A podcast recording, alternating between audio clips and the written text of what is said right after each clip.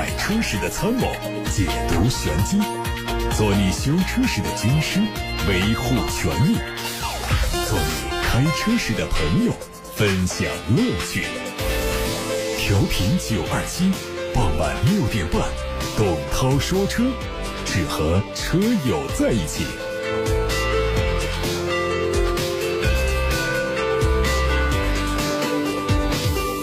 大家好，我是董涛。各位关于选车用车的问题，关于汽车消费维权投诉，现在可以发到直播间零二七八六八六六六六六再开通，还有董涛说车微信公号可以图文留言。先看新闻。日前，湖北省政府官网消息，省政府印发了稳定和扩大汽车消费若干措施，其中包括实施乘用车购置补贴，落实新能源汽车购置财税支持政策，加大营销促销力度，加大政府采购力度，落实调整国六排放标准实施有关要求等方面。在消费端，湖北省从2020年10月1号开始到2021年3月31号期间，机动车销售统一发票开票时间之内实施乘用车购置补贴。消费者在此期间购买省内企业生产并在省内销售、省内上牌落户的乘用车，按销售价格的百分之三给予补贴。有消息传出，北汽德奔技术中心有限公司将撤出北汽。该公司是北京汽车股份有限公司和梅赛德斯奔驰技术集团于二零一五年成立的合资公司，双方各自持股的比例是五十一比四十九。北汽德奔帮助北汽消化掉了很多。来自奔驰的技术，比如说，北汽自主越野车板块的旗舰车型 BJ90 就是基于奔驰的上一代 GLS 打造的，还配备了 GLS 的同款动力总成。另外，北汽自主当前的主力车型 X7 也出自北汽德奔。如今合作终止，意味着北汽将没有办法继续享受奔驰技术的输出。海外媒体曝光了一组宝马全新高性能 SUV X8M 的渲染图。根据渲染图来看，X8M 应该是宝马 X7 的轿跑版本。它采用最新的家族风格，大尺寸的双肾格栅非常具有视觉冲击力。标志性的鄂尔后视镜搭配溜背的设计，动力是 V8 的双涡轮增压发动机和电动机，最大码七百五十多匹。奥迪的新款 S 四在八月底已经开始预售，预售价格是四十七万五。它主要针对外观内饰设计做了一些调整，同时三点零 T 发动机也会满足国六排放标准。新款 S 四会在本月正式上市。新款 S 四采用了全新 S 家族的设计语言，细节处的优化让前脸造型凶悍。内饰方面沿用现款的设计，十二点三英寸的全液晶仪表，采用了全新的界面，中控上装了一个十点一英寸的触控屏。同时，现款的 MMI 操作区域改为了储物格加卡槽的区域，同时会用上全新的 MMI 信息娱乐系统。有媒体报道说，国产的特斯拉 Model Y 预计在今年年底上海工厂下线，明年上半年会正式交付。国产之后，特斯拉 Model Y 的起售价将会下调。八月二十三号。特斯拉 Model Y 正式开启预售，并且率先推出长续航版本，还有高性能版本。预售价格分别是四十八万八和五十三万五。从官网发布的信息来看，本次开启预售的两款车型都是双电机四驱版本，同时可以选配七座座椅布局，选装价格两万七千八。但目前这个选配还没有开放。自动驾驶辅助选装的价格为六万四。海外媒体曝光了一组丰田亚洲龙运动版的实拍图，它已经在一些欧洲市场上上市。外观方面是大尺寸的熏黑网状进气格栅，尾门上方加装了碳黑装饰条。另外，车尾的下方配备了双边双出的排气，和现款相比有非常高的辨识度。内饰方面是配备了三辐式的多功能方向盘，还有悬浮式的中控屏。预计用的是3.5升 V6 的自然吸气发动机，搭配 8AT 变速器。欧蓝德一直是广汽三菱旗下的主力产品，凭借2047的卖点，月销量曾经一度过万。不过这一代的欧蓝德已经接近产品周期的末端，加上同级竞品快速升级，导致欧蓝德近期的市场竞争力有所减弱。根据三菱产品的投放周期来看，预计国产版的全新欧蓝德会在2022年推出，和日产的全新奇骏同平台打造。哈弗初恋，也就是全新一代的 H2。将在十一月底的广州车展期间开启预售。它基于柠檬平台打造，定位是入门紧凑型 SUV，外观设计和第三代 H6 一脉相承，整体造型非常年轻时尚。内饰的布局也和第三代 H6 类似，动力用的是一点五 T 的涡轮增压发动机，搭配七速的双离合变速器。上汽名爵的全新一代 MG5 此前已经在北京车展上正式亮相。它的外观是家族式的燃动科技美学设计理念，整体运动感十足。从曝光的内饰官图看，座椅第一次采用了黑色和红色拼色的设计，配合偏向驾驶员一侧的中控台，车内营造出更加运动的驾乘氛围。同时，车内还配备了悬浮式的中控屏、全液晶的仪表、电子挡把等。根据规划，它会在十一月八号正式上市，起售价不会超过八万。捷途的 X70 Plus 正式发布了预售价，九款产品的价格区间是七万七到十三万七。它延续了微城翘楚的家族语言，并且提炼了概念车的设计理念，融进了更多的徽派建筑设计的元素。还有在内饰方面，采用了全新的风格，悬桥式的中控台搭配的是双十点二五英寸的一体式双联屏。在动力方面，X7 Plus 用的是 1.5T 加六速双离合以及 1.6T GDI 加七速双离合三种动力总成。好，各位正在听到的是晚上六点半到七点半直播的董涛说车，我是董涛，欢迎各位向我提问。八六八六六六六六热线正在开通，还有董涛说车微信公众号可以图文留言。我们先看八六八六六六六六。汤先生说：“我想买一辆七座的商务车。之前涛哥推荐了奔驰的 GLB。说到这儿，我就得打断。上次在这位汤先生在问这个商务车的时候，我就已经把商务车的概念给你纠正过了。那么，显然是汤先生应该是听到了，但是呢没听进去。我再强调一下，这个玩意儿不叫商务车啊，不是所有有七个板凳的就叫商务车的啊，只有 MPV，而且是中大型的 MPV，我们才叫它商务车。”比方说奥德赛呀、艾力绅呐、别克 GL 八这些，那叫商务车，啊，不是有七个座位的，那就是六个座位的，那就那就叫商务车的。上次这么提说要买个商务车，想看一下奔驰 GLB，我就已经把这概念给纠正过了，所以我再提醒一下，这重点的提示一下汤先生，这个不叫商务车，这就是一个紧凑型的，甚至叫小型的一个 SUV 啊。好，他说我想买一个七座的车。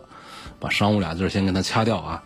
之前推荐了奔驰 GLB，这儿我还得说一下，因为上次呢他是在两个车当中选，否则的话呢我就不会推这个 奔驰 GLB。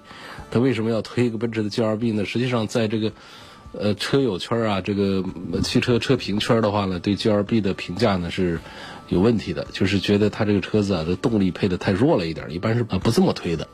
但是呢，它是在奔驰的 GLA 和 GLB 当中来做一个选项，那我就。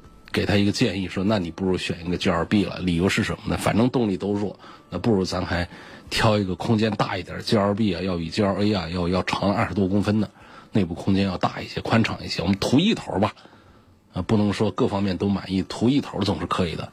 那基于以上种种，向这个汤先生推荐了奔驰的 GLB。所以我们各位听这个广播声音呢，他在一一听而过的时候，就千万也别这说这个。听话听个半头，说这董涛子最推荐的是这奔驰的 GLB，这话不成立啊，不是。啊，我我继续沿着汤先生的这个推荐需求，他说在 GLA 和 GLB 之间，我承认确实当时向他推荐了 GLB，他就说，但是呢，这个奔驰的 GLB 啊，幺八零跟 GLB 两百这两款车价格相差两万块钱，希望分析一下哪一款更值得入手。这我给个建议呢，那就是还是得。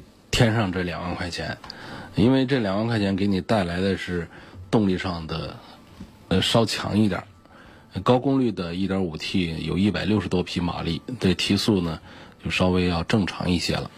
呃，这个低功率的一百三十多匹马力，在这个四米六几的车长的 GLB 上啊，那动力上还是显得拖沓了一些。那不仅仅多花两万块钱，在动力上有。提升，另外呢，还有一些配置上的不同，啊，比方说 LED 灯，这个东西你说在外面加装啊，那也不便宜，而且原厂的这个质量还是做的要更好一些，啊，还有其他的一些舒适的一些小的配置上的区别，我觉得花这个两万块钱还是应当的。嗯，综上所述，我向这位汤先生推荐的 G L B 的两百啊，不是 G L B 的幺八零。陈先生希望从性能、操控、性价比方面评价2021款的华晨宝马530这车的国产和进口版本有个什么区别？那首先是长一点和短一点的问题了。那进口的它是不带 L 的，啊，525也好，530也好，啊，540也好等等的，它就是一个标准轴距的，这是一个首先的一个区别。呃，还有一个区别呢，就是这都知道的。那我们的进口车要满足我们国家的关于我们的国产车合资生产的车要满足国家关于这些合资车的一些零部件占有比例的一个规定，所以呢，它会有百分之几十的部件是在国内采购的，这个才叫做国内的合资生产。否则的话呢，那那叫这进口组装了。那这样一来的话呢，在质量控制体系方面呢，差异有没有？我认为是有的。啊，有的朋友说这个生产线上，生产线其实都是一样统一的，都是引进的，它不可能说在中国专门的来造一套，这个这个适应中国市场的一个生产线。所以呢，主要的区别还是来自于部件，啊，零配件方面，一个车上几万个零部件，呃，得有个几千个都是在国内采购的。这是为什么我们很多车有进口车有合资生产的，大家会觉得进口车的质量似乎要好一些，比方说车内的气味都会好一些，啊，满足国外的更严格的环保法规的这个材料啊部件呐，它可能在这个环保啊、在安全呐、在各个方面质量稳定性方面呢，它是要更强一点的。我们国家在这些年在这个汽车周边产业方面的。呃，一些法规呢已经是越来越严格，但是跟我们的汽车发达国家，呃，跟欧美地区相比呢，在这个制度的严苛程度方面还是要落后一点的。但是呢，我们也有比较领先的制度啊，比方说国六，这是全球顶尖的国六排放。你看我们的平行进口车都达不到这个水平，是因为我们这些厂家出口到其他国家的、卖到其他国家的车，都只需要满足类似于中国的国五标准的车就可以了，它达不到国六。所以我们这国六是全世界顶级的这个制度建设了。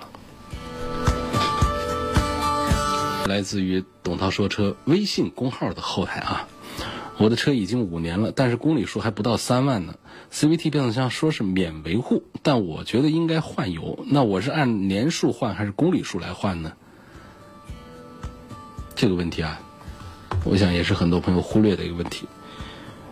换油这个事儿。年数和公里数这两个指标都要看，哪怕车停那儿一动不动，到了一定的时间数之后，这个油啊、水啊什么的也该换就得换。那么有的说呢，我这时间很短，但是我公里数跑得很大，其实这种也得换。这是第一句话。第二句话呢，就是关于 CVT 的油要不要换的问题啊。那么 CVT 变速箱呢，是自动变速箱当中的一种。啊，有些人说这个不属于自动变速箱，它就是 CVT 变速箱，这等于是把人不看作动物一样的，啊，也也也有过这样的观点，说这我们这世界上有植物、有动物、有人，分成三类，你这样分好像也对，就像把这个变速箱分成啊手动变速箱、自动变速箱、CVT 变速箱，这似乎也行，但实际上你要真分的话，其实就两种，植物和动物。然后这个这个这个车也就分两种嘛，一种是手动变速箱，一种是自动变速箱的。那所谓的 DSG 双离合，它也是自动变速箱，为什么要把它单拎出来呢？那 CVT 也是自动变速箱，凡是不需要手去换挡的，没有离合器踏板的，我们都叫它自动变速箱，这是没毛病的啊。所以 CVT 变速箱是自动变速箱当中的一种啊，它也叫无级变速箱。那么这个变速箱呢，它的换油的周期相对其他的自动变速箱呢。它确实是会长一点儿，呃，尤其是高等级的 CVT 变速箱，高等级产品上的车辆上的 CVT 变速箱，啊，可以跑个二十万公里再换油。当然，这是在最理想的状态下来运行。那我们很多车呢，呃，跑不到二十万公里，咱们车都已经出手卖掉了啊，等等这样的情况，所以呢，才会有那么一个不准确的说法，叫 CVT 变速箱终身不换油。实际上哪有不换油？你只要有摩擦就会有磨损，有磨损就会污染我们的油液。那油液呢，它就是应该换新。那至于说多长时间来换这个问题，呃，CVT 的现在呢，它钢带传动的这个设计和技术已经解决了很多 CVT 过去存在的问题。那高强度的材料啊，精密的制造技术啊，质量更好啊，这个使用更可靠，所以呢，它可以更长时间的不换。所以这就其实没有一个具体的数字来规范这个 CVT 变速箱到底多长时间来换一次油。我们车主觉得要换的时候，我觉得起码说得有个五年八年的。啊，或者说八万公里、十万公里以后，我们再考虑这个事儿。像你这个车才跑个三万公里，你就觉得该换了，我们就是一个普通的自动变速箱，也不用操心着急，在这个周期就得换油。所以这位朋友，你在微信公众号的留言，我我给你的这个回复就是，你可以不管它了，别操那么多心。这车啊都是铁做的，早一点晚一点问题不太大，而你这个早的也太早了。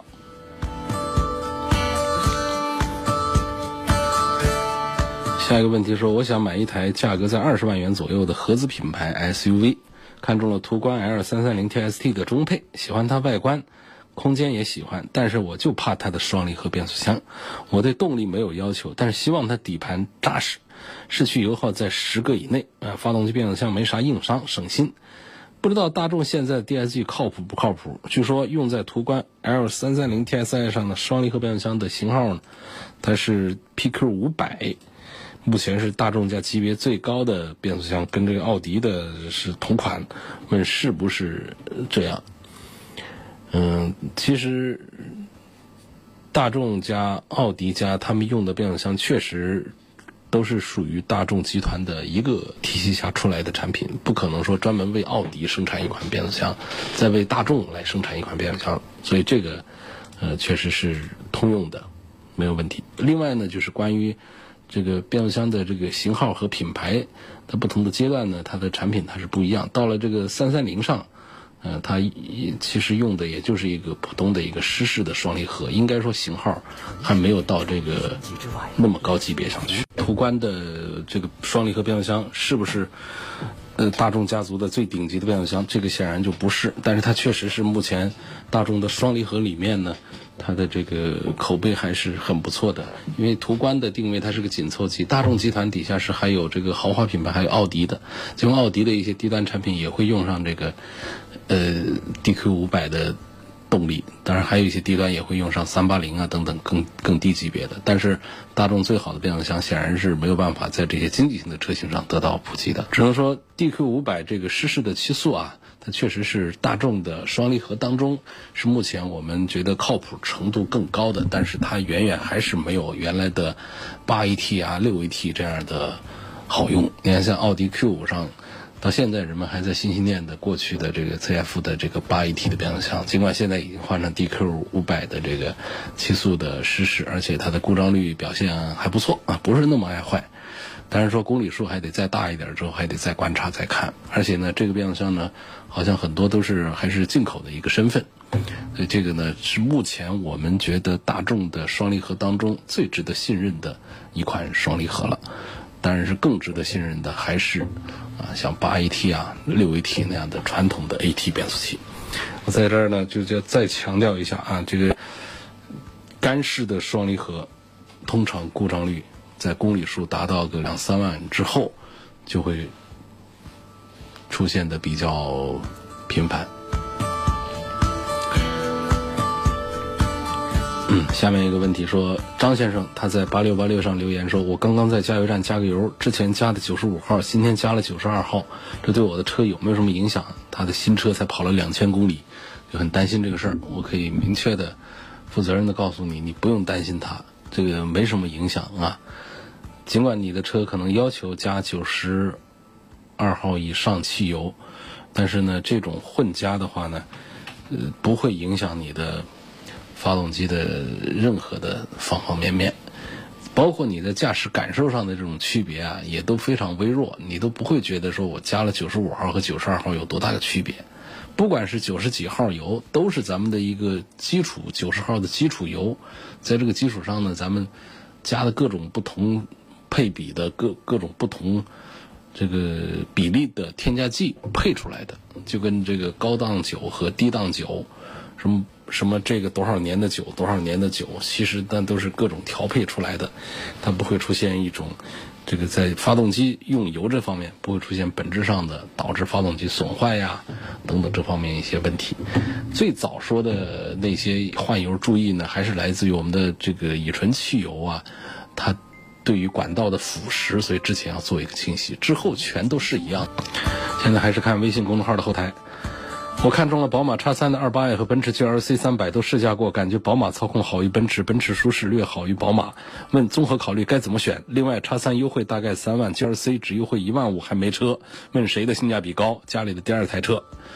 我向很多朋友推荐过宝马的叉三，后来在跟踪的时候发现他们还是买了奔驰的 GLC，这也是为什么我们车评圈里面对于 GLC 呢提出了很多呃不利于这个销售的一些批评意见，但是仍然不影响它成为销量冠军。就是在豪华的中型 SUV 当中，它还是卖的最好的，就是品牌加设计那个标，嗯，太有号召力了，没办法。实际上就在 GRC 本身上，现在的产品和四年前就一六年以前的产品，在四驱啊，在很多方面它都是有一些变化的，都是变弱了的。那更不用说和现在新出的像叉三呐这样的产品来做这个产品力的综合比拼。那显然 GRC 在这方面是要弱一些的。但是我们买车有多少人是在关心这些的呢？不关心。所以你看我们在，比方说在这个。奥迪的 Q 五上，那 Q 五原来是用这个托森差速器 Quattro 四驱，现在改成这个 Formotion 的这种，也叫也也叫 Quattro，但是已经是一种普通的多片离合器的这种四驱。那么这样一次改变的时候，曾经掀起了很大的波澜，因为大家关注奥迪这样的，奥迪的品牌要比奔驰弱一些嘛，在关注这样的产品的时候，它上面真的是技术上的一点点的变化，一点点的缩水，一点点的呃减配，一点点的节约成本，都会被大家关注、放大、聚焦。因为大家关注的就是你这个产品，你奥迪的产品，我要的就是你车上的好的技术配置、性价比这些东西。但是在奥在在这个奔驰的 GLC 上呢，像这个它的四驱系统的相对几年前的这个变化呀。变弱呀，这方面其实都不是大家关注的点，就变了，大家也不在乎。啊，车评人提出这样的批评意见，大家也没听见。然后呢，产品依然是非常好卖。即便我们像身边的有些朋友在推荐产品的时候，别人问，我掏心窝子的告诉他说，这我觉得综合比这个产品的素质还是谁好啊？那个还是差一点，但是那个的呢，这个买的人多一点，好的，那我听你的，那还他还是去买了。这个这个别的，就是就是这样一种情况啊，所以这个，呃，我就不再说多的推荐，因为这个意义不太大。实际上问我呢，实际上这些人呢心里其实都有了自己的答案的。预算三十万，最近看了奥迪的 A4L、大众的 CC、凯迪拉克 CT5，感觉各有特色，希望从性能、操控、配置方面给分析点儿。呃，不敢说 CT 五和 A 四 L 就特别棒的操控性啊，但确实是大众 CC 在。呃，这个悬挂方向这个操控这方面是弱一点，但是它只是提速方面还行，所以在这个操控性方面呢，这个你要关注性能操控的话呢，大众 CC 还是还是要弱一点。但是你要讲这个性价比方面呢，CC 还是还是挺棒。所以综合看这个性能操控配置这方面的话呢，我觉得还是奥迪的 A 四，奥迪的 A 四要排在前面，其次是凯迪拉克的 CT 五，然后是大众的 CC。呃，有个网友他留言了一句话，他希望我谈一谈是否同意这个观点啊？大家也一起听一听，看是否同意。他说：“我认为，该年轻的车就可以设计的年轻一点，不该年轻的车就不要设计那么年轻嘛。不然的话，让那些五六十岁的人上哪儿买车去？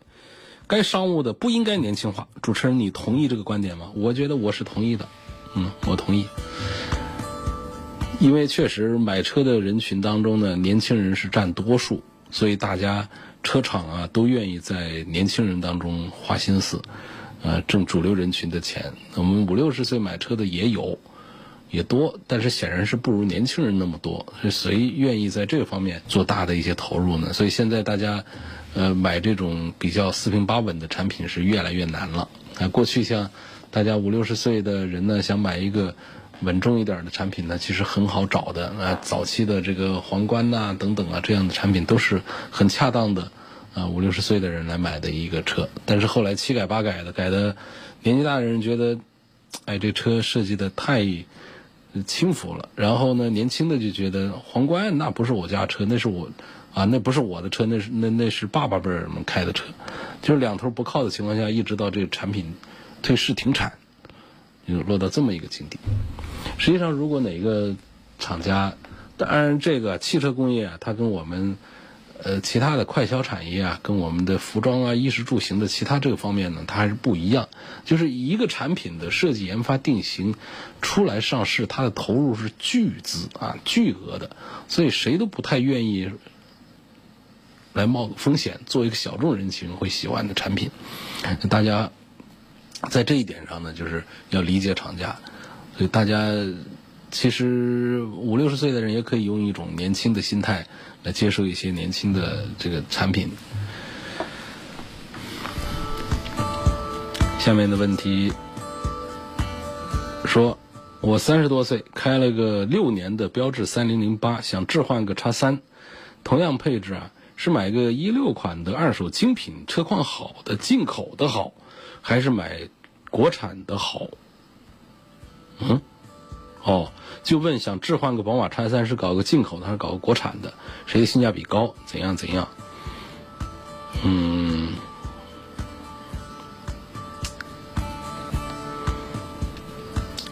那我觉得其实这个国产的宝马的叉三就好，呃，因为这个国产之后呢，它是全新一代的产品，它不像过去的产品那是旧的一代啊，这是一个代上的一个问题。第二个呢，就是咱们。呃，华晨宝马的这个叉三呢，它的技术水准其实是挺高的，因为有一些国家的进口产品，它都是从咱们中国运出去的。就是华晨宝马生产的叉三，尤其是电动的 iX 三的话，就是这里这里就是全球的生产基地，所以在这个生产线的质量等级方面呢，它还是比较接近于海外的一个产品的。所以我建议这位朋友还是就。就置换年份再近一点的这个车子车况会更好一些。来自八六八六六六六六的话题，希望评价一下一七款的奔驰的 GLA 四五，还有老款的奥迪 S 四，想买个二手车，我应该注意什么？如果在本地没有车源，去外地买，流程是怎么样的？这二手车的。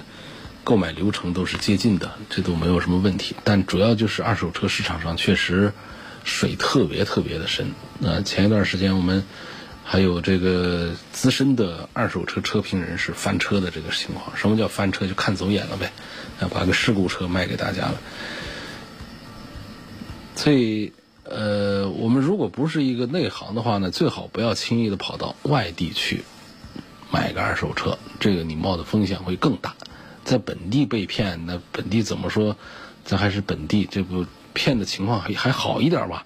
那外地被被坑一个大坑的，那本地坑个小坑嘛，那不好一点？所以这是第一个意见。第二个呢，关于这个奔驰的 CLA 四五和这个老款的奥迪 S 四一七款的这两个产品，性能、操控、动力、经济性各个方面来做对比的话，那我觉得还是奥迪的 S 四还是表现的。综合上要更强一点，更划算一些，更值得买一些。而且你同样的价格，你买到的 S 四呢，应该说在车况各方面表现也应该会比四五的，比配置啊这各方面都是要强一些。